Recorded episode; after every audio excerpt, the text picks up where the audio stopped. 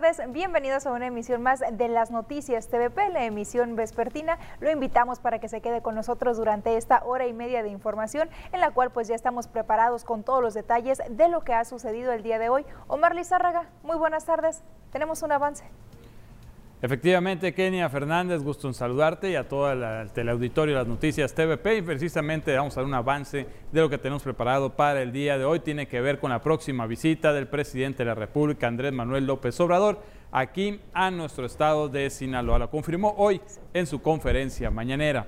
Y en otra información, también el sector educativo pues ahora el jefe regional, precisamente de este sector, llama a los maestros a celebrar las graduaciones de los alumnos al interior de las escuelas. ¿Esto para qué? Para apoyar la economía familiar. Esta información y más aquí en las noticias que...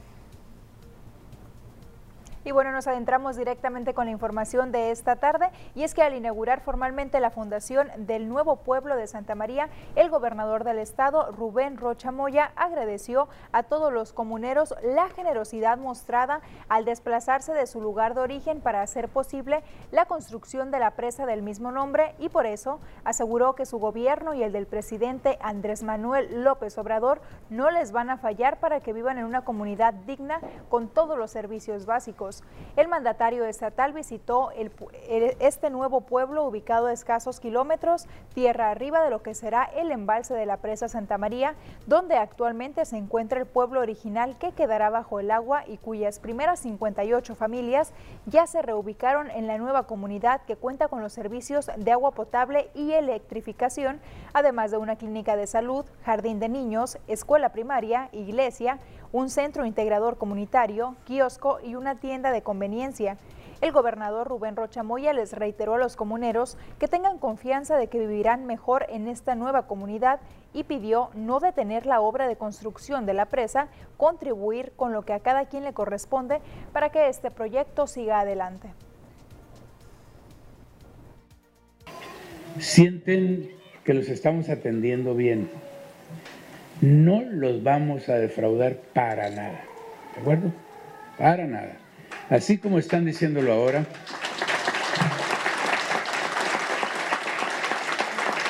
vamos a estar muy al pendiente. Como dice Tacho,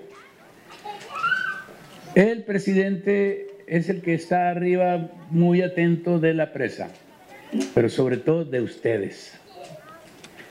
De los que se van a venir ya o ya se vinieron Vale más decir ya, ya están aquí. Pero también los que van a incorporarse, porque tenemos un compromiso con ustedes y lo vamos a cumplir, hacer otra etapa de casas. Y como le adelantamos, el presidente de la República, Andrés Manuel López Obrador, confirmó su visita a Sinaloa. Dijo que en la conferencia mañanera este viernes estará en Culiacán, donde será la sede para la conferencia de prensa que realiza día con día. Además, agregó que supervisará el programa Sembrando Vida, que se aplica en Durango, Sinaloa y Chihuahua. Revisará la construcción de caminos en la región del norte del país. El camino de San Ignacio a Tayoltita. Vamos a estar en la presa Picachos, de Coragua, porque queremos ver la posibilidad de instalar una o dos turbinas para la generación de energía eléctrica y también eh, supervisar cómo va lo de la construcción del distrito de riego y vamos eh, a estar en la reparación de la carretera de Mazatlán a Culiacán y precisamente es a propósito de esta visita que el Movimiento Amplio Social Sinaloense ya prepara algunas peticiones para el mandatario federal. Miguel Ángel Gutiérrez, líder de este movimiento que lucha por mejorar las condiciones de personas desplazadas por la violencia en sus comunidades, dijo que pedirán al Ejecutivo Nacional que por lo menos autorice la creación de 3.000 viviendas para este sector en el que cada vez aumenta más el número de afectados. Actualmente, en lo que se refiere a Mazatlán, se habla de por lo menos 1.500 estimadas a 2.000 personas las que están con necesidad de vivienda. Pertenecen al municipio de Concordia y la sindicatura de Villa Unión. Sin embargo, la cifra aumentará pues también se están sumando del municipio del Rosario, donde hay más desplazados. En cuanto al tema de las reservas territoriales en Sinaloa, aseguran que actualmente no hay ni un solo metro disponible en todo el estado, lo que ha orillado a muchas personas con necesidad de vivienda a invadir algunos cerros de Mazatlán. Se insistimos en que el presidente de la República tiene que intervenir para dos temas, reservas territoriales y conseguir las viviendas. Las viviendas son urgentísimas en todo el estado, así como son en todo el país. Entonces le vamos a plantear que a Sinaloa le destine mínimamente, mínimamente, a Sinaloa unas 3.000 viviendas. No más lo que respecta a esta zona, Mazatlán, se habla entre 1.500 y 2.000 viviendas. No, no hay ningún metro de reservas territoriales ni en Mazatlán ni en todo el estado. La gente está invadiendo, vayan a ver a los cerros, están metiéndose porque no hay reservas territoriales. Y la Asociación de Abogados de Sinaloa esperan que el presidente de México, Andrés Manuel López Obrador, dé buenas noticias en su visita a la entidad este viernes 27 de mayo, como en el tema de seguridad y obras públicas. Ricardo Beltrán, presidente de la Alianza Mexicana de Abogados en Sinaloa, dijo que AMLO solo viene a solucionar problemas políticos de los municipios con el gobierno del estado porque creen que viven en Disneylandia. Es un país donde predomina la magia y la ilusión, pero política pues resulta ser que viene a arreglar conflictos políticos. A eso va a los estados el presidente de la República a tratar de arreglar conflictos políticos. Ahí está el conflicto político de Culiacán, ahí está el conflicto político de Mazatlán, ahí está el conflicto político de, del Fuerte. A eso viene el presidente de la República. Ojalá viniera a decirnos que la situación en materia de seguridad va a mejorar, pues si todos los días nos echan mentiras ahí en la mañanera, que la situación de seguridad está muy bien, que vamos caminando bien, que no hay corrupción. O sea, viven en un país eh, tal parece como Disneylandia, así parecido, donde hay pura ilusión, donde hay pura fantasía. Y no, es lo contrario. Aquí hay agresión, hay violencia y hay anarquía, hay falta de gobierno y hay hechos que suceden todos y pasando a temas educativos, padres de familia tomaron las instalaciones de la escuela primaria José Matilde Nevares desde el pasado 11 de mayo, ubicada en el centro de Teacapán, Escuinapa, esto debido a las condiciones en las que estaban tomando clases sus hijos. De acuerdo a la versión de algunos padres de familia inconformes, desde que tocó tierra el huracán Huila en las costas de Escuinapa en el 2018, la infraestructura de la escuela quedó deteriorada y no han recibido el apoyo de las autoridades educativas. Pero eso no es todo, la situación se agudizó durante la pandemia. Actualmente la escuela no cuenta con el servicio de energía eléctrica, situación que no soportaron los alumnos debido a las altas temperaturas que ya comienzan a sentirse en esa región. Además, una parte de la barda perimetral ya colapsó y otro tramo está por caerse, aunado a que no tienen techumbre porque se cayó. Así lo relató la señora Anabel, presidenta de la Sociedad de Padres de Familia.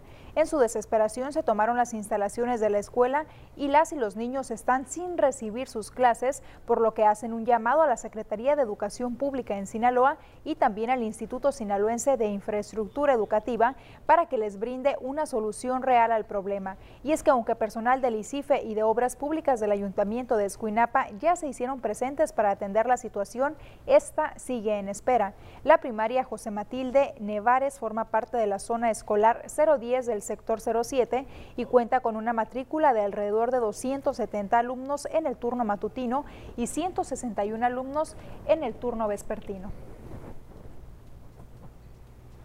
Y bueno, Omar, pues no solamente son las escuelas de Mazatlán, son las escuelas de prácticamente todo Sinaloa, como ya lo sabemos, las que se encuentran en este tipo de condiciones. Y bueno, aquí los padres de familia ya desesperaron, tomaron esta, esta decisión de, tomar las instalaciones precisamente. Y bueno, los alumnos ahora sin clases porque no sirve la escuela. Y sí, definitivamente hay muchas otras escuelas, como bien mencionas, que están optando por este tipo de situaciones, el tomar las instalaciones para exigir a las autoridades pues que se les dé una respuesta, que se les dé un lugar donde puedan estudiar sus hijos de una manera decorosa ¿no? y segura sobre todo.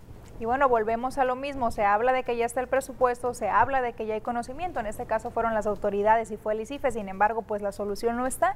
Y mientras tanto, los más perjudicados son los niños y niñas que acuden a esa primaria. Esperemos de verdad que pronto les den una solución para que tomen clases en, en condiciones óptimas, que es como debe de ser. Así es, con esto nos vamos a ir al primer corte. Volvemos enseguida.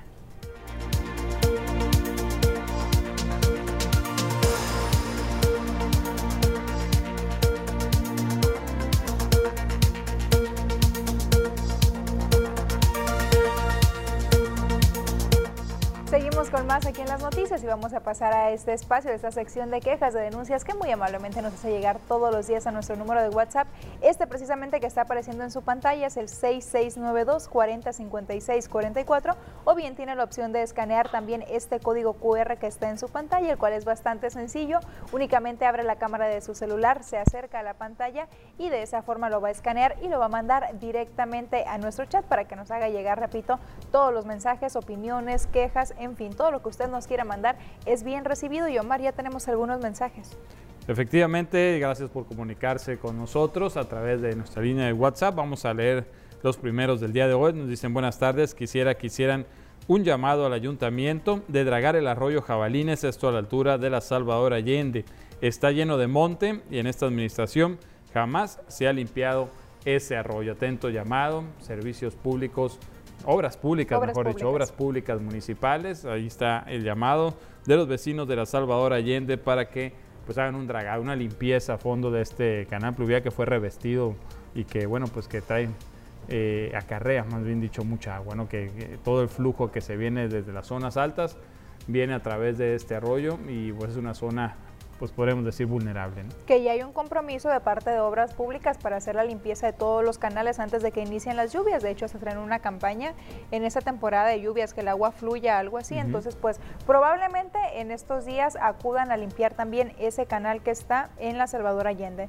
También nos hacen llegar una fotografía y nos dicen, estas rejillas están en Rosales y Miguel Alemán, alrededor del mercado Pino Suárez hay otras llenas de basura y agua hedionda. Ponen, ojalá servicios públicos hagan algo antes de que se inunde el centro. Fue una mala idea la puesta de estas rejillas. Desgraciadamente la misma ciudadanía le echa basura y los mismos vendedores ambulantes ahí descargan sus sobrantes y agua cochina. Gracias por su atención. Vamos a ver si podemos ver la fotografía, esta fotografía que nos hizo llegar esta persona. Y bueno, Omar, pues definitivamente, mira, están totalmente tapadas estas rejillas del centro de la ciudad y eso también sabemos lo que ocasiona. Sí, pues tienen eh, tierra, incluso hasta plantitas ya ahí eh, de lo que ha estado tapada, imagino que ya lleva bastante tiempo y pues eh, es un peligro ¿no? para las inundaciones. Habíamos dicho esta, precisamente esta campaña que mencionabas de que fluye el agua es para evitar que la gente siga tirando basura a la calle, ya que esta basura pues se la lleva el agua y va y se ahí en las alcantarillas y provoca las inundaciones. Pero pues es importante también tener las alcantarillas pues destapadas para que pueda fluir el agua, no solamente no tirar basura, sino limpiar las alcantarillas. Ahí está atento llamado otra vez de nueva cuenta a la Dirección de Obras Públicas Municipales para que limpien estas rejillas que están en Rosales y Miguel Alemán. Seguimos, nos dicen buenas tardes para reportar tres luminarias, esto en el poblado del Chilillo, por la calle principal. Ya tienen ocho meses fundidas, se han reportado, pero no han ido a repararlas. Atento, atento llamado servicios públicos que se vayan también a la zona rural, Omar. Nos dicen aquí en la calle Vía Láctea de la colonia Villa Galaxia está la escuela Ford y los padres de familia al venir a dejar a sus hijos se estacionan por los dos lados de la banqueta y al momento de pasar el carro de la basura no puede pasar el camión y la basura no se la pueden llevar. Ojalá se diera una vuelta a tránsito al menos para ordenar o multar. Muchas gracias. Pues ahí está el llamado tránsito municipal a la hora de entrada y salida también me imagino de la escuela Ford ubicada en Villa Galaxia para que controlen esa situación porque nos dicen que el carro de la basura simplemente no puede pasar. No, son calles angostas y bueno, pues al estacionarse por los dos, las dos aceras no dejan prácticamente que pase el camión de la basura y ya nos habían reportado esto con anterioridad, ya hace tiempo que nos habían hecho este reporte. Al parecer, pues, no sé si se habrá en su momento tomado cartas en el asunto, se le ha llamado la atención, pero pues ahí está de nueva cuenta esta problemática. También nos dicen, tenemos este problema aproximadamente siete días, el agua ya llegó a la avenida, esto la dirección es en calle 23 de marzo entre Francisco González Bocanegra y Francisco Nieblas. Esto es en la colonia Colosio. Sí nos hicieron llegar una imagen, a ver si la podemos poner en pantalla para constatar la situación. Ahí está, mire nada más, pues qué situación tan desagradable, lleno prácticamente ya de, lodo esta zona con la fuga que se presenta. Ya tiene siete días estancada el agua ahí. No nos dicen, Omar, si es agua potable o es agua, aguas, aguas negras. Sin embargo, pues ahí está el llamado para Jumapam, que es a quien le corresponde ir a reparar precisamente esta situación. También nos hacen llegar otra fotografía y nos dicen que en la calle Géminis 3620 de Villa Galaxia está insoportable el olor a drenaje. Nos dan también los números de reportes que ya hicieron a las autoridades correspondientes. Es 40 60 51 del mes de abril y 52 60 12 eh, no nos dicen de qué mes, son aguas negras, en Jumapam dicen que ya está arreglado y el problema simplemente sigue. Nos hicieron llegar esta fotografía que usted ve en pantalla para constatar esta situación del problema de drenaje que viven los vecinos de la calle Géminis. El número es 3620 en Villa Galaxia, pues atento llamado a Jumapam para que acuda a reparar esta problemática. Y ahora tenemos otra que va dirigida a la Secretaría de Seguridad Pública Municipal. Nos dicen, buenas tardes, quiero reportar que están asaltando en moto en la colonia Estero a la altura del antiguo colegio Sinaloa. Atención, Secretaría de Seguridad Pública, a unas personas pues ahí sospechosas que andan en moto asaltando, según nos dicen aquí, en la colonia Estero. Omar, y recordarle a las personas que cuando vean alguna situación sospechosa o de riesgo, lo primero que tienen que hacer es llamar al número de emergencias al 911 y de esa manera pues ya solicitar el apoyo a seguridad pública para prevenir precisamente este tipo de situaciones que se están dando y por supuesto también el llamado a seguridad pública para que haga los rondines correspondientes y se eviten estas situaciones. Finalmente nos dicen, nos envían una fotografía y nos dicen eterno problema en calle General Dami en el centro entre Luis Zúñiga y Zaragoza. Miles de litros de agua potable se derraman. Personal de Jumapam va y solo dura unas horas la reparación. Este es uno de los problemas recurrentes que no, que no logran obtener una solución definitiva, Omar, arreglan, sin embargo, pues nos dicen que aquí ni siquiera los días, a las horas vuelve a presentarse este problema. Lamentablemente una situación como tú mencionas que se repite, van, arreglan, vuelve a surgir el problema y es cuento de nunca acabar, atento llamado, pues para que se vea a fondo, ¿no? ¿Qué es lo que está pasando? Aquí ya nos habían reportado anteriormente, lo arreglan y vuelve a surgir el problema de las fugas de agua y mientras tanto el vital líquido se está desperdiciando. Atento llamado a las autoridades correspondientes y pues muchas gracias por seguirse comunicando con nosotros. Aquí tiene este espacio con la intención de hacer llegar su denuncia a las autoridades y sobre todo que le den una respuesta favorable. Pausa. Vamos a una pausa y regresamos.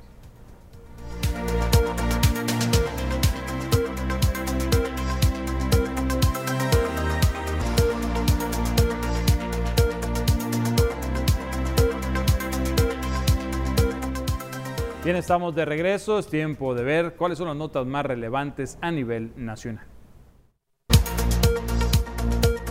Agentes encubiertos de la Secretaría de Seguridad Ciudadana de la Ciudad de México fueron quienes detuvieron a Edgar Emanuel de 26 años de edad, quien se dedicaba al robo de relojes de alta gama en las inmediaciones del Aeropuerto Internacional de la Ciudad de México. De acuerdo al video difundido por el periodista Carlos Jiménez, se observa al delincuente asaltando a un automovilista cerca de la terminal aérea. Cuando intenta huir, los agentes bajan de otro auto y lo persiguen. Calles más adelante lo detienen. A dos años de la próxima elección presidencial, Morena continúa como el instituto político con mayor respaldo ciudadano. La encuesta nacional en vivienda en Buendía Márquez, en exclusiva para un periódico de circulación nacional, registró hoy que el partido gobernante cuenta con el 45% de las preferencias electorales, seguido de lejos por el PAN con el 19%, el PRI con 17% y Movimiento Ciudadano con el 8%. El Comité Nacional de Vigilancia Epidemiológica emitió un aviso para detectar y reportar los posibles casos de la viruela del mono en México ante el brote que se ha extendido a 12 países. Mediante el Sistema Nacional de Vigilancia Epidemiológica, destacó que hasta el momento no se ha confirmado ningún caso en México. Además, enfatizó que no hay un tratamiento específico ni vacuna contra la enfermedad. Y mira, el presidente de México, Andrés Manuel López Obrador, ya recibió la invitación por parte del presidente de Estados Unidos, Joe Biden, para participar en la novena Cumbre de las Américas a realizarse a partir del 6 de junio en Los Ángeles, California.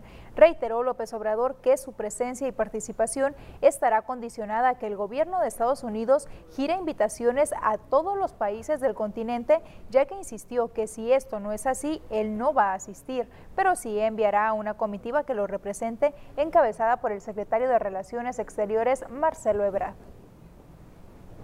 De que mañana es eh, probable, no lo aseguro,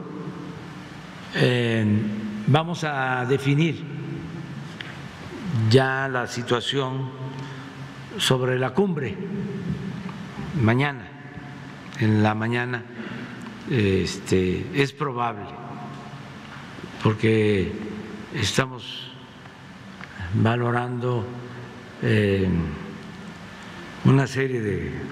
¿Qué factores está valorando para tomar su decisión? El presidente de la República también tocó el tema de seguridad, dijo que no se van a cambiar las estrategias del mandatario, señaló que al contrario, los que deben reconocer que se equivocaron son sus adversarios.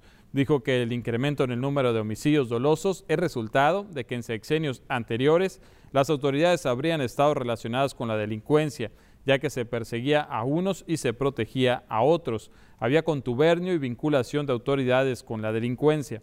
Comentó que los picos de violencia se han dado por la desintegración familiar, el abandono a los jóvenes, ya que se pensaba que todo se resolvería con mano dura.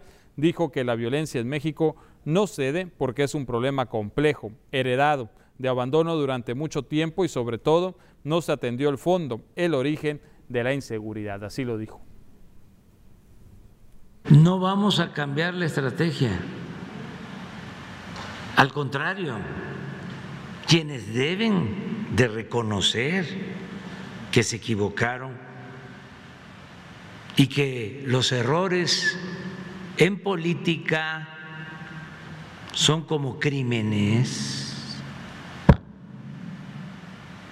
en el mejor de los casos.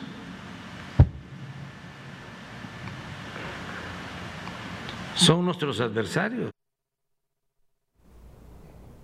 Y en esa misma conferencia, el subsecretario de Seguridad Pública, Ricardo Mejía, habló sobre el caso del periodista asesinado aquí en Culiacán, Luis Enrique Ramírez, quien fue asesinado a principios de mayo, dijo que hay líneas de investigación sólidas. En el caso de Luis Enrique Ramírez Ramos, comentar que hay un equipo permanente que está con la fiscal general de Sinaloa. Hay líneas de investigación muy sólidas, hay ya eh, diferente material eh, en la carpeta de investigación, pero no hay todavía elementos para eh, poder judicializar, aunque se tienen indicios fuertes. Y el subsecretario también tocó el tema de Devani, dijo que la Fiscalía de Nuevo León solicitará a un juez de control la exhumación del cuerpo para homologar criterios forenses sobre la causa de la muerte. Dijo el funcionario que el caso de Devani Escobar se investiga como feminicidio. Al cuerpo de la joven se le realizará una tercera autopsia. Se recordó que en una reunión interinstitucional realizada el pasado 21 de mayo se analizaron los peritajes la información con la que se cuenta y se determinó la exhumación del cuerpo para darle mayor certeza a las causas que ocasionaron la muerte de Devani. Dos trabajos del grupo interinstitucional siguen en estrecha colaboración con el Ministerio Público de Nuevo León para fortalecer líneas de investigación siguiendo en todo momento el protocolo del feminicidio. De igual manera se sigue trabajando las áreas de inteligencia de la Secretaría de Seguridad y Protección Ciudadana y del Gobierno de México en el análisis de los equipos de videograbación y telefonía relacionados con la carpeta de investigación y se continúa con el intercambio de investigación para realizar las acciones técnicas y de inteligencia a efecto de ubicar sujetos que pudieran haber estado vinculados a esta línea de investigación. Vayamos a conocer qué es lo que está pasando alrededor del mundo. El Servicio Geológico de Estados Unidos informó que un sismo de magnitud 7.2 sacudió este jueves al sur de Perú. No hubo informes inmediatos de daños o lesiones. El terremoto ocurrió pasada las 7 de la mañana y tuvo su epicentro a 13.1 kilómetros al este-sureste de Azángaro, pero fue muy profundo, a 217.8 kilómetros bajo la superficie. Están siendo días duros para el ejército ucraniano. Está bajo más presión que nunca desde la desesperación sentida las primeras semanas después de la invasión rusa. Los soldados podrían estar librando una batalla perdida en Lungash, la parte norte de la región de Donbass, y el Estado Mayor ucraniano afirma que los rusos parecen estar concentrando sus fuerzas para un nuevo ataque. El presidente de Brasil, Jair Bolsonaro, decidió asistir a la cumbre de las Américas y mantendrá una reunión bilateral con el mandatario estadounidense Joe Biden, informó este miércoles a la agencia AFP una fuente de la presidencia brasileña. Bolsonaro viajará a la cumbre de las Américas y tendrá una bilateralidad con Biden. Vamos a otro corte, Kenia. Volvemos enseguida.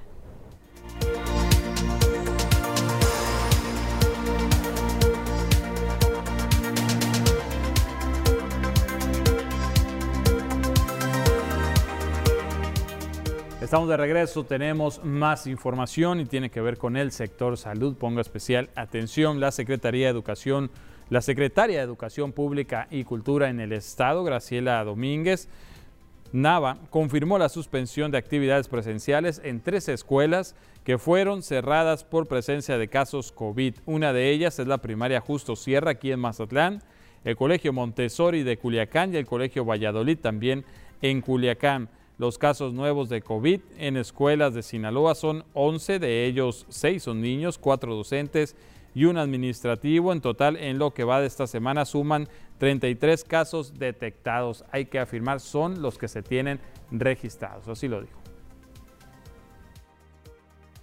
Sí tenemos el reporte de ahorita tres escuelas que han cerrado por eh, casos COVID.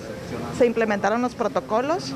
Tenemos el reporte de que suman alrededor de 33 contagios en todas las escuelas. Y bueno, estamos atendiendo los protocolos para evitar que esto se siga eh, dispersando. Domínguez Nava dijo que la Secretaría de Educación Pública no cuenta con información de casos de hepatitis que se hayan presentado en planteles escolares aclaró que es la Secretaría de Salud la encargada de informar sobre este tema. Sin embargo, afirmó que ya se trabaja en difundir la información sobre los cuidados de higiene que se deben de tener para evitar que se registren este tipo de padecimientos entre la comunidad escolar. Eh, no, eh, en todo caso es salud quien tendrá que estar dando la información, nosotros vamos a ser muy respetuosos de ello. Lo que estamos haciendo es seguir las recomendaciones que Salud ya nos indicó, todas son en términos de continuar con higiene. Eh, ya se está eh, orientando a toda la estructura educativa para que se pueda empezar a difundir todas esas medidas en cada, en cada uno de los planteles educativos. Nosotros como sector educativo no lo tenemos, no sé la Secretaría de Salud. Y siguiendo con temas de salud, precisamente la hepatitis aguda sigue inquietando a toda la población a nivel mundial. Le tenemos información sobre esa enfermedad. Surge la alerta de casos de hepatitis aguda grave, un padecimiento inusual que trae inquieta a la población. La hepatitis en general es una inflamación del hígado, representa inflamación del tejido hepático. Puede ser aguda o crónica, puede haber intoxicación, influye además la ingesta de alcohol, medicamentos y más frecuente infecciones. Hay varios tipos de hepatitis, explica Rosalino Flores Rocha, subdirector de Vigilancia Epidemiológica de la Secretaría de Salud en Sinaloa. Y hay, pues, digamos, una serie de, virus que son conocidos como virus de hepatitis que van de, se denominan por letras, la A, B, C, D, E. De todos esos virus, lo más común que, observamos es la hepatitis A y es muy frecuente en niños. Entonces las hepatitis B y C pues ya obedecen a otras condiciones, ¿no? Pero la hepatitis aguda grave aún no se sabe qué la provoca. es una condición atípica. Hasta ahorita no tenemos una causa definida. Es decir, eh, algunas teorías o especulaciones al respecto han ah, buscado una asociación eh, con el SARS-CoV-2 incluso, ¿no? Pero no hay una evidencia todavía suficiente o contundente que lo, que lo pueda respaldar. Incluso eh, algunos niños se han identificado un adenovirus que se, llama, se, se denomina así adenovirus 41F. El subdirector de Vigilancia Epidemiológica de la Secretaría de Salud en Sinaloa señaló que padres de familia deben estar atentos a los síntomas, aunque hay que destacar que no se sabe las causas en sí de la hepatitis aguda grave. Entonces hay ictericia, hay dolor abdominal, náuseas, vómitos, pueden tener diarrea, que son los síntomas como generales de cualquier hepatitis, excepto que no presentan fiebre. Se dice que la hepatitis aguda grave es más susceptible que le dé a la población entre un mes y 16 años de edad. No hay vacuna para esta hepatitis, pero sí es importante que el menor tenga aplicada la vacuna para las otras variantes de hepatitis. Sí, como recomendación, sí. Como, como medida general, sí, porque mire, eh, le digo, es común que nosotros estemos observando hepatitis en niños, ¿no? Eso, obedece a condiciones ambientales, de, higiene, deficiente, muchas cosas que pueden estar el agua, los alimentos contaminados. Entonces, vacunar a los niños eh, eh, en ciertos entornos, digamos, que van a guarderías o ciertos que pueden, se pueden contagiar, es, es la indicación. Pero ante esta condición de estudio, pues también se amplía la recomendación. Y bien, recuerda usted que aquí en Sinaloa se manejaba un caso sospechoso de hepatitis en una menor. Bueno, pues la Secretaría de Salud descartó que el estado de salud de Yajaira, menor de edad, que se encuentra internada en el hospital pediátrico, se deba a un caso de hepatitis aguda infantil, afirmando que el estado se encuentra libre de dicha enfermedad. El titular de salud en Sinaloa, Cuitláhuac González Galindo, informó que tras unos estudios de, de inmunocitoquímica practicados a la menor de 15 años de edad, arrojaron un resultado positivo hepatitis crónica, la cual fue provocada por los medicamentos que tomaba debido a su epilepsia. Hasta el momento, Yajaira sigue internada y delicada de salud. Que tenemos fue, fue negativo a, la hipótesis que teníamos, por lo tanto nos quedamos ahorita con la línea de, diagnóstico en que podría ser una hepatitis crónica eh, por el medicamento que está tomando, obviamente secundaria a un fármaco. ¿no? Y en cuanto al cuadro básico de vacunación en los niños, en el Centro de Salud Urbano de aquí de Mazatlán se ha atendido alrededor de 80 niños en un solo día, así lo informó su directora Maite Rodríguez Lizárraga. Mencionó que estas atenciones se les brindan a los menores de edad, son las que se mantienen con alta demanda en esta institución, por lo que se procura que no falten los biológicos, a lo que señaló que no han presentado ningún déficit. Señaló que pese al caso sospechoso que se dio a conocer, hasta el momento no se ha presentado un alza de demanda demanda en esta vacuna por parte de los padres de familia, ya que es de las primeras que se le aplican a los menores. Respecto a este tema, Rodríguez Lizárraga agregó que la jurisdicción sanitaria número 5, a través del Departamento de Epidemiología, acudió al Centro de Salud Urbano para estar en contacto con los pacientes. Pues en la vacunación general siempre estamos al 100 ahí, siempre hay muchísima vacuna. Hay días que tenemos este, hasta 70, 80 pacientitos que van a vacunarse, entonces siempre estamos este, activos, tratamos de tener todo el stop de vacunas para que no nos falte ningún niño sin vacuna. No, porque como está en el cuadro básico, los papás, o sea, acuden de acuerdo a las fechas que le toca a cada niño, entonces es habitual, pues. Entonces no, no es fuera de sino que como van con su calendarización, van acudiendo de acuerdo a cómo les va tocando a la edad de cada niño. Ya se fue, el Departamento de Epidemiología de la jurisdicción acudió a ese caso de hepatitis para estar en, en contacto directo con ese paciente y verificar que sea una hepatitis viral como cualquier otra. Y esta semana se reactivaron las jornadas de vacunación en Mazatlán en las que se abrieron distintos centros a lo largo de la ciudad, mientras que el Polideportivo de la UAS se abrirá hasta el día de mañana. A través de su página oficial, la Delegación de Programas para el Bienestar dio a conocer que del 23 al 27 de mayo se habilitarán como sede el Hospital General de Zona 03 y la Unidad Médica Familiar 56 del Seguro Social con un horario de 7 y media de la mañana a 2 de la tarde. El Polideportivo de la UAS y el Centro de Vacunación Vehicular en conocida plaza comercial ubicada sobre la Avenida Reforma, fraccionamiento Alameda, abrirán sus puertas del 27 y 28 del mes en curso desde las 8 de la mañana hasta las 2 de la tarde. Estos serán destinados para primeras, segundas y refuerzos de Cancino, así como el refuerzo adicional para el adulto mayor, 18 años en adelante, con comorbilidad y para el sector salud.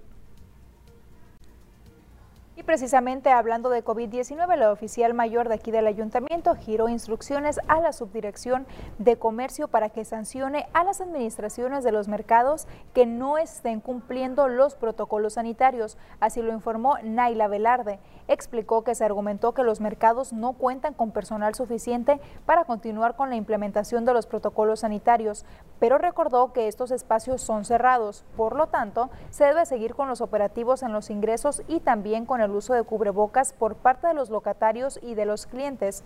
Algunos de los centros de abastos en los que se ha identificado que no se siguen estas recomendaciones son el Mercado Pino Suárez, Miguel Hidalgo en la colonia Benito Juárez, Mercado del Infonavit El Conchi y el ubicado en la colonia Ricardo Flores Magón. En los mercados se le giró la instrucción al subdirector de comercio que multara la administración del mercado por no contar con protocolos. Argumentaban que no tenían el personal para estar haciendo estos cambios, pero Charlie los tiene que multar este fin de semana. Recuerden que los días fuertes son los fines de semana para los mercados y en caso, primero se dio, se dio una plática con la Junta, me comentó Charlie en conjunto con la jefa de mercados y posteriormente pues hay que esperar a que cumpla. Por lo regular puede ser de 2.100 hasta 5.000 pesos la multa. Pero en espacios como el mercado es obligatorio que todas las personas que trabajan en el mercado, ya sea el que venda fruta, carne, pollo, etcétera, tiene que portar el cubrebocas por seguridad de los, de los que consumen. Quitarlos de nuevo a que no bajemos la guardia, tenemos que estar alertas, tenemos que estar en constante cuidado. Pues bien, ayer el secretario de Salud en el estado decía que no hay un rebrote de casos COVID, sin embargo vemos que sí se están registrando contagios nuevos, así que hay que seguir tomando las precauciones necesarias en materia de sanidad. De repente se nos olvida, Omar, nos regresamos al 2019 y se nos olvidan las medidas sanitarias, sin embargo hay que seguir adoptando esas medidas, el uso del cubrebocas, el gel antibacterial, en fin, todas las medidas que hemos manejado durante más de dos años hay que seguirlas haciendo. Con esto nos vamos a ir a otro corte y regresamos rápido.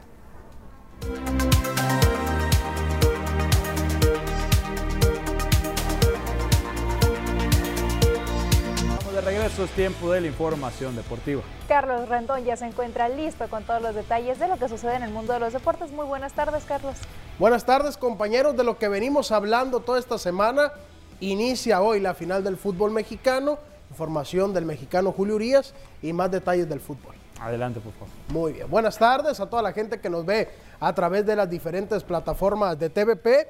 Iniciamos con la información del fútbol mexicano porque el día de hoy en el Estadio Monumental Jalisco se va a disputar el primer partido de dos juegos entre el conjunto de Atlas y de Pachuca. Esto buscando el, eh, la, la corona, la copa del torneo Clausura 2020. 22. Fue apenas hace poco menos de seis meses que Atlas rompió una sequía de 70 años sin ser campeón de la Liga MX ante León y ahora por segundo torneo consecutivo buscará coronarse. Del otro lado está Pachuca que espera volver a ganar el trofeo tras cinco años y el que sería su séptimo título. Pachuca fue líder de la competencia y tuvo que dejar fuera al conjunto de Atlético de San Luis y al América para volver a disputar la final. Por su parte, Atlas dejó fuera al conjunto de Guadalajara y al conjunto de Tigres. El partido de ida de la final del torneo Clausura 2022 será el día de hoy, jueves 26 de mayo, 21 horas en el Estadio Jalisco. Pocas veces se ven estas imágenes, pero los dos técnicos, uno de cada equipo, dieron, hablaron a la prensa, pero de una manera muy peculiar platicaron juntos. Vamos a escuchar. Sabemos lo, que va a ser Pachuca y seguramente Pachuca sabe lo que va a ser Atlas.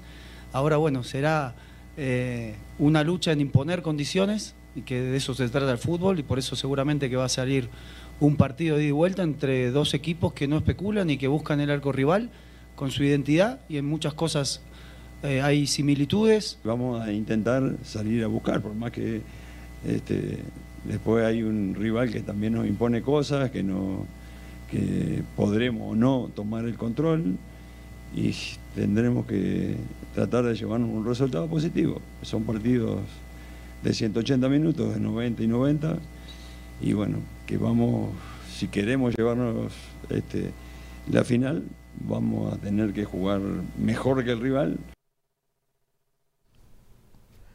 El día de ayer le presentamos los antecedentes del conjunto de Pachuca, el día de hoy el del Club Atlas. En el torneo regular terminaron en la tercera posición, 27 puntos, 21 goles a favor, 15 goles en contra. Su última llave, ya la comentamos, la jugó contra el conjunto de Tigres. Sus jugadores más determinantes, Julio Furch y Quiñones, estos dos delanteros que han hecho magia desde el torneo pasado, esta dupla que es envidiable, que se dice que esta dupla ya la busca el conjunto de América. La última final disputada fue el torneo Apertura 2021 contra el conjunto de León. Tienen dos títulos el conjunto de Atlas en casi 100 años, buscará su tercero, el segundo de manera consecutiva. Avanzamos, seguimos con información del fútbol, ahora de la selección mexicana sub-20, porque se ha dado a conocer la convocatoria para lo que será el torneo Mauricio Revelo, que se llevará a cabo en Francia del 30 de mayo al 12 de junio. El tricolor eh, va a encarar el certamen europeo con un total de 22 jugadores que han sido convocados por el director técnico Raúl Chabrat para el evento de inicios del siguiente mes. Dentro de los jugadores más importantes se encuentra Eugenio Pisuto, que pertenece al Sporting de Braga de Portugal, Santiago Muñez, delantero del Newcastle, y uno que llama la atención, ya se lo comentábamos en este espacio, es el caso de Andrés Montaño, el mediocampista que milita con el conjunto de Mazatlán. Al parecer va como titular, eh, ya lo comentaban en conferencia de prensa, este muchacho que ya está siendo buscado por conjuntos como el Guadalajara, como Monterrey, por el momento todavía porta la camisa del conjunto de Mazatlán. Cambiamos de información ahora del béisbol de las grandes ligas porque Julio Urias tuvo una gran salida ante los nacionales pero tal como ha sucedido en otros partidos de la campaña, la ofensiva de los Dodgers brilló por su ausencia y de esta manera el sinaloense cargó con la derrota y Washington se llevó la victoria con pizarra de una carrera por cero. La labor de Urias fue destacada, seis entradas de trabajo, solamente permitió cuatro imparables, admitió una carrera, regaló tres bases por bola y recetó tres chocolates para mejorar así su promedio de carreras limpias de 2.49. Realizó 89 lanzamientos, 54 en zona de strike. Sin duda alguna, lo de Julio Urias está haciendo algo increíble. Lamentablemente, los bateadores del conjunto de Los Ángeles no lo están apoyando. Tres victorias, cuatro derrotas. Es el antecedente que deja hasta el momento en nueve salidas el nacido en Culiacán, Sinaloa. Seguimos con información porque el domingo 29 de mayo en la cancha Germán Evers estará desarrollando el evento de lucha libre promociones Furia Blanca. Esto en punto de las 7 de la tarde estará en disputa la Copa Guillermo Romero. La Catedral eh, de la Lucha Libre en Mazatlán escribirá una página más en su historia. Místico, el príncipe de plata y oro, será el que encabece la constelación de estrellas, Atlantis Junior, Averno, Hechicero, Hechicero, Esfinge y Templario serán los protagonistas de la noche, acompañado de luchadores locales que le podrán sazón al ring. Las estrellas del Consejo Mundial de Lucha Libre brillarán en el puerto, destacando con su gran nivel arriba del cuadrilátero. Antes de despedirnos, yo le invito para que nos comente en redes sociales quién parte como favorito en el primer partido de la final del torneo Clausura 2022 entre el conjunto de Atlas dirigido por Diego Coca o el conjunto de Pachuca que fue superlíder en el torneo de la mano de Guillermo Almada. Guillermo Almada, hay que comentarlo, ha, ha jugado dos finales en un año. La primera con el conjunto de Santos, la perdió frente a Cruz Azul. Esta revancha que se le da que va a ser contra el conjunto de Atlas. Nosotros le tenemos una excelente recomendación. Mi compañera Kenia Ruelas les va a demostrar esta información. Va de nuevo el día más Carl's del año. Celebramos el Carl's Jr. Burger Day. Ya lo sabes, guarda tu peso este 28 de mayo, el día de la hamburguesa. Visita tu Carl's Jr. preferido y disfruta de una deliciosa Famous Star con queso con tan solo un peso en la compra de cualquier combo. No hay mejor manera de celebrar el Burger Day con Carl Jr., pues lo hemos hecho desde hace cinco años y lo seguimos haciendo. Porque tú lo mereces. Guarda tu peso y ven por tu Facebook Star con queso a Carl Jr. Sábado 28 de mayo, el día más Carl del año, y en Carl Jr. te esperamos y es hora de celebrar.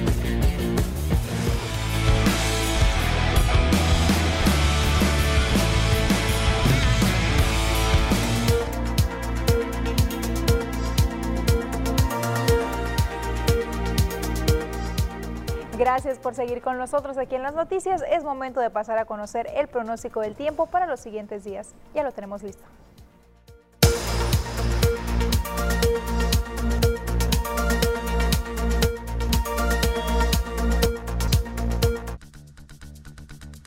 Hola, ¿qué tal y buenas tardes? Gracias por seguir acompañándonos en esta excelente tarde. Nosotros estamos listos con el reporte meteorológico, primeramente para conocer las temperaturas actuales en algunos puntos importantes del país. Y comenzamos como siempre en la frontera en Tijuana. El día de hoy tenemos una condición de cielo que se mantiene soleada con 22 grados. Y en el sector de La Paz se mantiene con 29 grados, Guadalajara mayormente nublado con 30, al igual que en el sector de Acapulco. Y en Ciudad de México actualmente se mantiene agradable con 26 grados.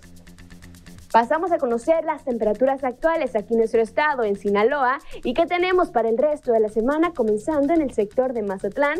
Actualmente se mantiene totalmente despejado. Igual tenemos un fin de semana soleado con máximas que van a variar entre los 28 hasta llegar a los 29 grados en Mazatlán.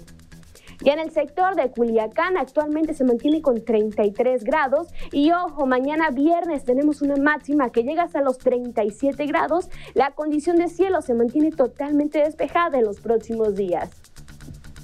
Para el sector de Guamuchil actualmente se registran 34 grados y ojo, mañana viernes tenemos una máxima que llega hasta los 38 grados y condición de cielo también totalmente despejada para los próximos días en el sector de Guamuchil.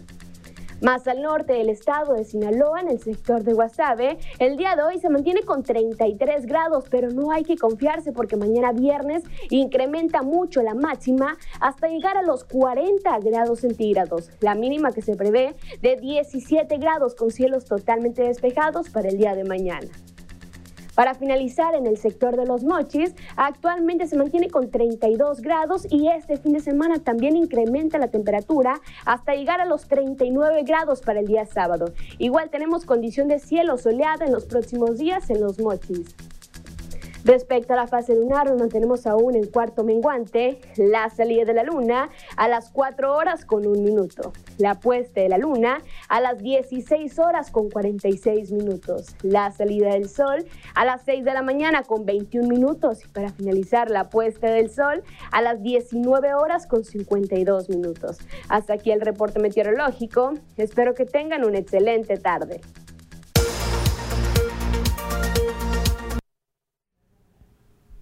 Y seguimos con información que tiene que ver con el estado del tiempo y es que, así como lo lee aquí, 90% de probabilidad de que se forme el primer ciclón de esta temporada. El, jefe del Servicio Meteorológico Local, Hugo Nordal, así lo confirmó, dijo que este fenómeno se encuentra por las costas de Oaxaca. Así es, tiene 90% de probabilidad para desarrollo ciclónico en los próximos 3 a 5 días. A más tardar podría ser que alcance el desarrollo ciclónico podría ser el primero de la temporada porque llevaría por nombre Ágata, que es el primer nombre de la lista. Tenemos otra baja presión un poquito más lejos, pero ya se degradó, presenta una probabilidad menor de 20% de probabilidad, no va a alcanzar desarrollo, pero este sistema sí está en vigilancia constante porque está muy cerca de las costas, un poco al sur de, de Oaxaca, entre Oaxaca y Chiapas, y es probable que se quede en esa área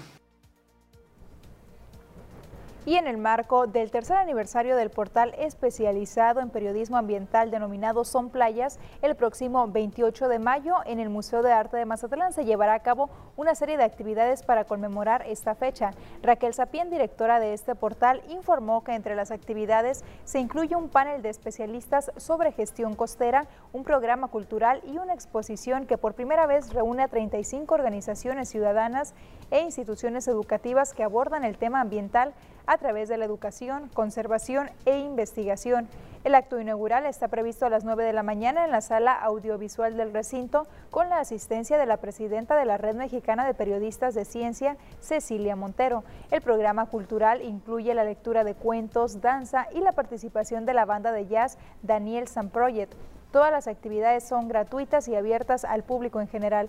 El objetivo es que la comunidad conozca los esfuerzos que realizan organizaciones ciudadanas e instituciones de investigación a favor del entorno natural y que este espacio sea un conducto para que la comunidad encuentre opciones de participación comunitaria.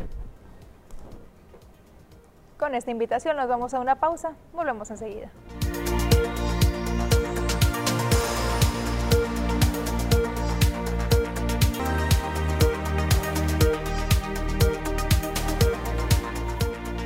Se acercan ya las graduaciones y sobre ese tema habla el jefe de servicios regionales de la CEPIC aquí en la zona sur, José Juan Rendón Gómez, quien hace un llamado a los docentes para tratar de que los eventos simbólicos de graduación sean en los planteles educativos a fin de considerar la situación económica de los padres de familia. Mencionó que los maestros deben de establecer un acuerdo con los tutores de los menores en el que sea beneficioso para ambas partes, de preferencia que no se rente ningún local a menos que ambas partes así lo deseen.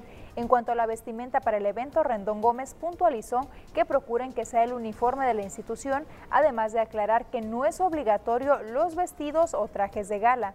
Agregó que hasta el momento no ha recibido alguna queja acerca de este tema, sin embargo llamó a los padres de familia a acudir a la Oficina de Servicios Regionales en el Departamento de Vinculación Social a fin de externar sus quejas o inquietudes. Sí invitarlo, ¿no? Eh, en esta temporada de crisis que tenemos y que está pasando por de familia, invitarlos que en la propia escuela lo pueden hacer. Tiene instalaciones adecuadas y tiene una techumbre y puede ser el evento, donde los niños se les entregue el certificado de la combinación de ciclo. Invitar a los directores que respetemos y que hagamos el evento en la propia institución para lo cual está diseñada, ¿no? Siempre y cuando cuente con las condiciones. Y si no, pues busquen un horario eh, que sea fresco, un atardecer ahí, de, si es vespertino, matutino. Nadie nos obliga a ir de smoking, de cualquier vestimenta, simplemente pueden ir con el informe escolar, invitar, porque no hagamos ese gasto ahorita necesario, ah, como está la situación en el país y aquí en Mazatlán, sería esa invitación nada más, que ellos determinen si el padre de familia se ponen de acuerdo y la mayoría determina, pues que se respete, ¿no? Si un padre de familia no quiere asistir, eh, y el compromiso de nosotros es hacerle llegar certificado de culminación de cursos escolares. Claro, las puertas están abiertas, aquí ciencias regionales para atender esa inquietud de los padres de familia y demos la solución adecuada en la instancia correspondiente. Y bien, como le hemos venido informando, la inflación ha traído pues consecuencias en los insumos a nivel mundial, también en el sector papelero se ha visto afectado. Por consecuencia de la inflación, el sector papelero ha tenido un aumento del 7% en los precios de algunos productos, dio a conocer la secretaria general de Mujeres Jefas de Empresa, Eva Sánchez Santos. La líder empresarial puntualizó que estos artículos tienen en común que son de importación, así como el material con el que están fabricados. Todo lo que implica la movilización de los productos y servicios se mantengan a la alza, pues obviamente el que me manda de Guadalajara, el que consume de, de, León, de cualquier parte, hablando de la República Mexicana nada más, pues obviamente que tiene que incrementar los precios, porque mover la, la mercancía, mover los productos, pues le está costando un poco más. Señaló que estos aumentos ya han representado consecuencias para los negocios debido a que las ventas se han reducido en un 20%. Ya no hay la, compra por impulso, este, porque lo veo, me lo llevo, porque me pusieron una promoción sumamente atractiva. Pues no, ahora ya lo están pensando perfectamente bien. Remarcó que ahora se volvieron a manejar por las temporadas piojos, es decir, en donde hay un tiempo en el que se registran altos ingresos, donde ejemplificó con los regresos a clases o días festivos, mientras que después vuelven a disminuir. Sánchez Santos no descartó que esto, aunado a la pandemia por COVID-19, haya provocado un endeudamiento en las empresas y que en un trimestre más se comiencen a ver algunas diferencias, sobre todo en las pymes. Y esta mañana el alcalde de Mazatlán, de Mazatlán, habló sobre el caso del secretario de Seguridad Pública que recordemos estaba siendo investigado por algunas faltas que el alcalde considera fueron graves.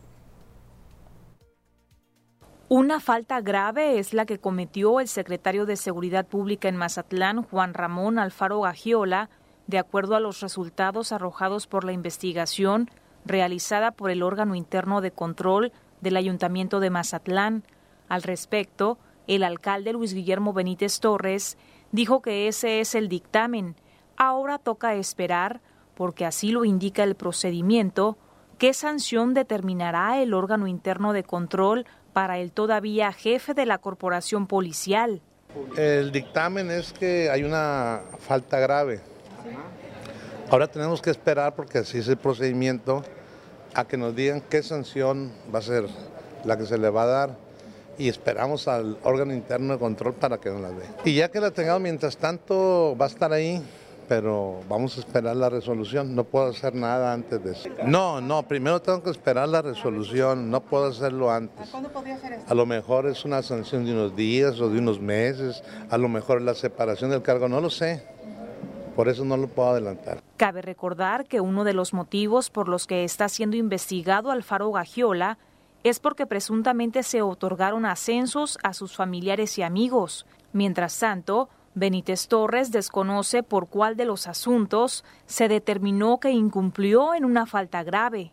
El alcalde aseguró que no puede destituirlo de su cargo hasta que salga el nuevo dictamen por parte de ese organismo administrativo que está a cargo de Rafael Padilla Díaz. Y la investigación en contra del secretario de Seguridad Pública de Mazatlán, Juan Ramón Alfaro Gagiola, no es la única que está realizando el órgano interno de control. También están en turno otras en contra de más elementos de tránsito y policías. El secretario del ayuntamiento, Edgar González Atarain, lamentó que crecen las denuncias en contra de efectivos de la corporación policial, por lo que piden al órgano interno de control que se realicen procedimientos más rápidos. Uno de los casos por los que se investiga a cuatro policías es porque un turista procedente de Los Cabos, Baja California Sur, se quedó porque entregó una mordida de 5 mil pesos. En este sentido se hizo un careo y ambas partes incurrieron en un delito, tanto el que da el dinero como quien lo recibe, puntualizó. Detalló que por el momento los efectivos siguen activos, pero con las investigaciones quedan antecedentes y de reincidir se pueden dar de baja, así como pueden ser sancionados con suspensión. Una de las soluciones que consideró de que hacer limpia de elementos, considerando que no se quedará solo, pues hay de todo. También hay buenos elementos. González Atarain reconoció que se requiere la llegada de un nuevo secretario de Seguridad Pública pero más que eso, nuevas formas de trabajar con la policía y que tengan mejores condiciones laborales. Y el tema de otros policías que en días pasados, ah, no sé si vieron en redes sociales, que una persona de los cabos algo se estaba quejando de que le habían quitado dinero. Obviamente se citó a los cuatro policías eh, ante el órgano interno, aquí fue en Cabildo la reunión, este, y, a la persona que los acusó. Se hizo el careo y obviamente pues ahí hay reconocimiento de ambas partes, ¿no? tanto el que le dio dinero como el, que recibió. Y se fueron a un procedimiento los cuatro elementos de seguridad pública. Hay muchos, hay muchos elementos, la verdad que cada vez son más. Una mordida grande de 5 mil pesos. Y bueno, obviamente después cuando como que se le pasó lo de la borrachera, este, reclamó y dijo, no, pues es mucho dinero lo que di, ¿no? Entonces eh, lo hace público limpia de los malos elementos. Eso, en definitiva, o sea, no hay de No, este, no, hay buenos elementos, hay que reconocer que hay buenas personas, hay, de todo. Se requiere la llegada del nuevo secretario, pero también de nuevas formas de trabajar con la policía. Tenemos más noticias después del corte.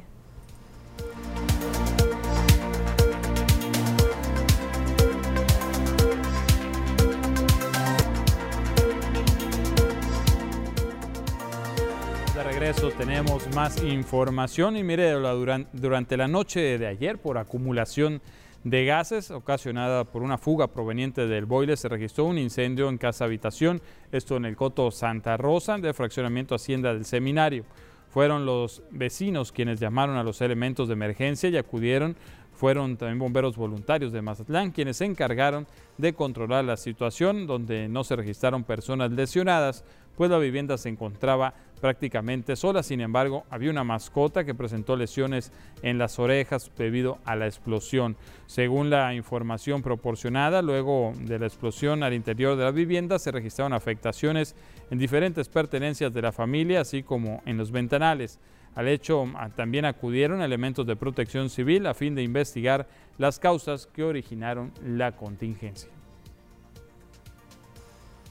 Precisamente los incendios en casa habitación son las atenciones más recurrentes a las cuales acude el Cuerpo de Bomberos Voluntarios de Mazatlán. En lo que va del año ya se han atendido 126, así lo informó el segundo comandante de esta corporación, Saúl Robles Chávez. El elemento de emergencia dijo que estos regularmente se dan por fallas en las instalaciones eléctricas o de gas, por lo que recomienda realizar una revisión básica a la casa al menos cada cinco años, esto con el fin de percatarse de cualquier falla a tiempo.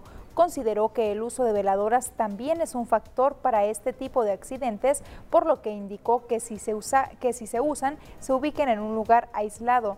Robles Chávez agregó que para prevenir no está de más colocar un detector de humo en los hogares, así como contar siempre con un extintor de fuego a la mano.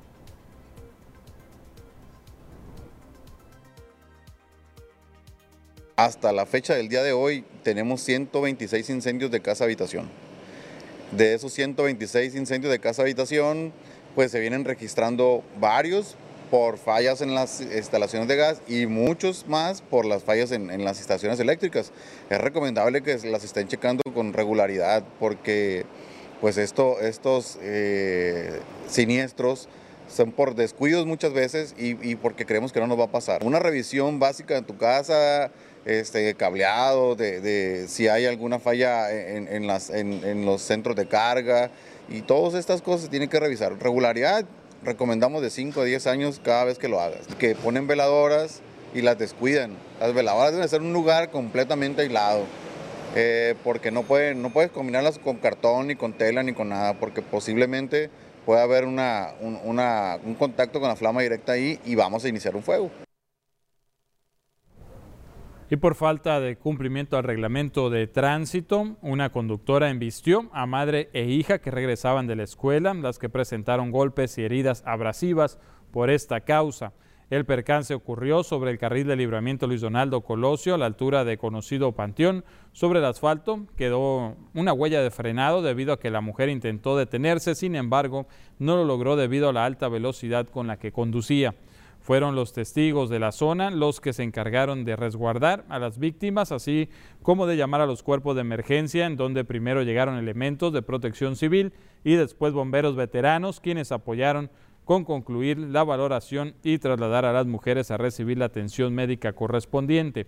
Agentes de tránsito municipal agilizaron la circulación vial, la cual se vio congestionada por varios minutos debido a la contingencia, mientras que se llevaban el carro en cuestión a la pensión en turno. Esto fue el día de hoy. Nos vamos a un corte y regresamos.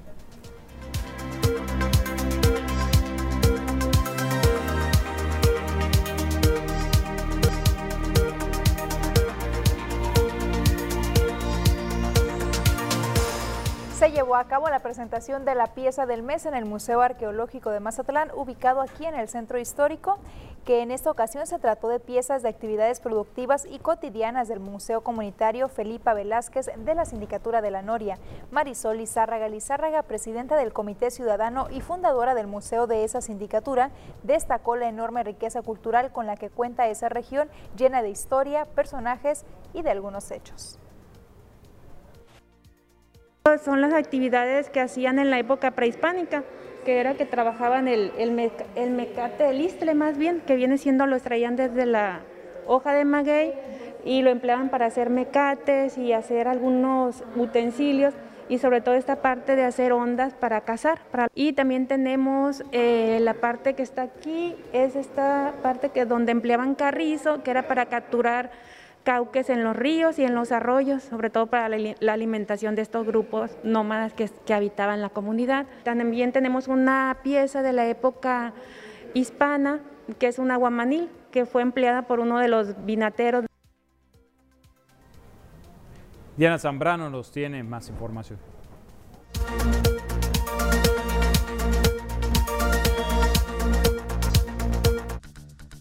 Hola, ¿qué tal y buenas tardes? Gracias por seguir acompañándonos en esta excelente tarde. El día de hoy continuaremos tomando unas pequeñas clases de primaria y es que hoy platicaremos sobre qué es la Vía Láctea y de qué está compuesta.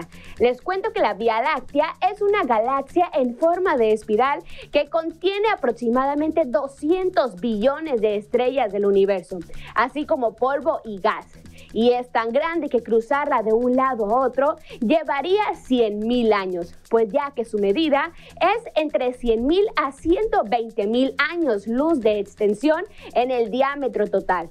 Su nombre significa camino de leche y la Vía Láctea tiene la forma de un enorme remolino que rota una vez cada 200 millones de años.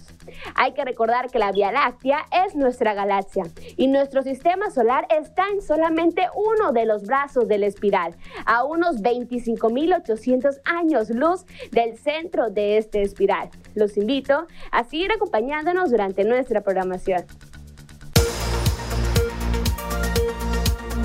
Con esta información nos despedimos, Ken. Le deseamos que tenga una excelente tarde y por supuesto lo invitamos para que se quede con la programación de TVP. Mañana a la 1.30 tenemos una cita aquí en las noticias. Buenas tardes, pásela bien.